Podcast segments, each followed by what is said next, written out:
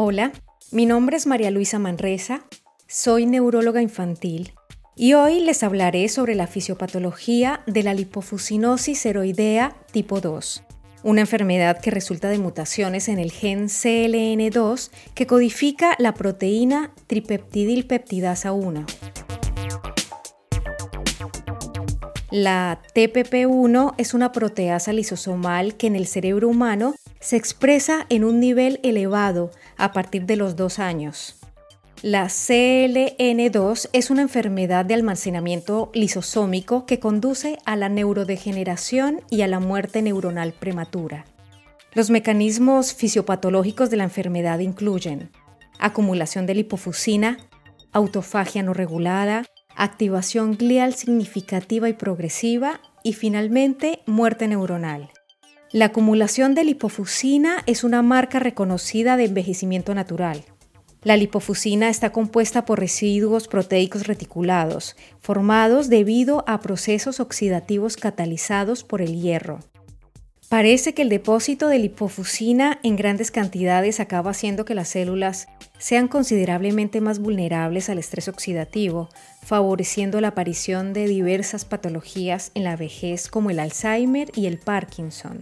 Inicialmente se consideró que la acumulación de la lipofusina era la principal responsable de la muerte celular en la lipofuscinosis seroidea. Sin embargo, la evidencia más reciente muestra que no existe una relación directa entre dónde y cuándo ocurre la acumulación de lipofusina y la distribución de la pérdida de neuronas. Además, las pocas neuronas supervivientes en la etapa final de la enfermedad están distendidas en gran medida por la lipofusina. Así, esta conclusión de que el depósito de lipofusina es el principal responsable de la muerte neuronal no es correcta aunque se sigue utilizando como tal.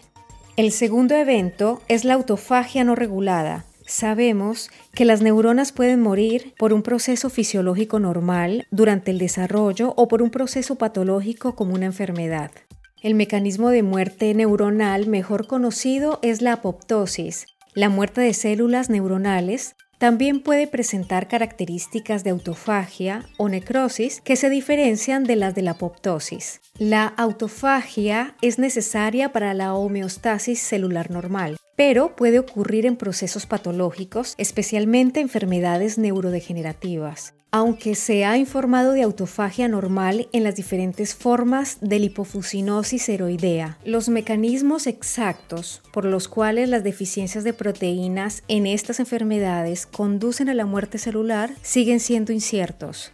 El tercer mecanismo es la disfunción cinética que se puede evidenciar por cambios en la densidad de las vesículas sinápticas, por la presencia de exocitosis, así como por cambios electrofisiológicos. Es interesante observar en estudios con animales que el reordenamiento de la sinapsis parece preceder a la pérdida sináptica, que a su vez ocurre antes de la pérdida de neuronas. La patología sináptica se presenta en diferentes formas de lipofuscinosis seroidea, pero su naturaleza aún no se ha definido. El cuarto mecanismo, que representó un cambio importante en la comprensión de la patogénesis de la lipofuscinosis seroidea, es la activación glial. Debido a la disfunción y pérdida neuronal generalizada, la lipofuscinosis seroidea siempre ha sido considerada una enfermedad neuronal, como su nombre lo indica, lipofuscinosis seroidea neuronal aunque la lipofusina se acumula en diferentes tipos de células. Sin embargo, la evidencia más reciente ha demostrado un impacto temprano y significativo de la enfermedad en otras células del sistema nervioso central. Los astrocitos y la microglía son células inmunes que existen en el parénquima del sistema nervioso. Las principales funciones de la microglía son eliminar residuos de células muertas y liberar mediadores antiinflamatorios. Es interesante notar que en la lipofuscinosis seroidea, la activación glial ocurre antes de la pérdida de neuronas y su distribución predice con mucha más precisión dónde ocurrirá la pérdida de neuronas que la acumulación de lipofusina. El quinto y último evento a recordar es la muerte celular. La pérdida de neuronas en la fisiopatología de la lipofuscinosis seroidea es muy selectiva, incluyendo regiones como el hipocampo y la corteza, además del cerebelo y el sistema talamocortical. El tálamo está relativamente comprometido al comienzo de la enfermedad. La atrofia cerebral y cerebelosa, junto con el agrandamiento de los ventrículos laterales del cerebro, es un hallazgo constante en la lipofuscinosis ceroidea neuronal y que muestra pérdida celular. Sin embargo, esta atrofia no ocurre de manera uniforme y algunas regiones se ven afectadas antes que otras. El tálamo y el cerebelo son regiones particularmente vulnerables y las regiones sensoriales de la corteza se ven afectadas antes y con mayor gravedad que las regiones motoras. En última instancia, el punto final de la enfermedad es una atrofia cerebral que contiene muchas menos neuronas. Todas ellas contienen grandes cantidades de material de almacenamiento. Esto se acompaña invariablemente de astrocitosis y activación microglial profunda. Finalmente, algunas consideraciones sobre el compromiso visual. Las manifestaciones visuales en la lipofuscinosis heroidea tipo 2 ocurren más tarde y se deben a la degeneración progresiva de la retina, cuya fisiopatología aún no se ha aclarado por completo, combinada con el compromiso del sistema nervioso central. Así, se observa que las manifestaciones oftálmicas en la lipofuscinosis heroidea tipo 2 están estrechamente relacionadas con el grado de disfunción neurológica y la edad del paciente. Es decir, mientras más comprometido esté el niño y mientras mientras mayor sea la pérdida visual, será más grande. La evaluación oftalmológica se puede realizar a través del electroretinograma, que tiene un potencial visual reducido, lo que muestra una mayor latencia. Es a través de la tomografía de coherencia óptica que se muestra las anomalías oculares.